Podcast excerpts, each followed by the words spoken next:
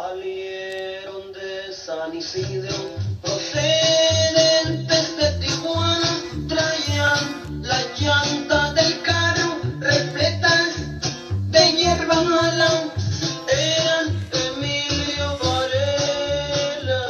Bueno, vamos a escuchar Camelia y Emilio de los Tigres del Norte, un clásico corrido. Ay, perdón, pero es que no puedo evitar cantarlo y bailar. Me gusta mucho esta canción. ¿Quién lo diría, verdad? Que andaría yo por acá, por estas tierras. Saludos y besos. Besotes desde acá.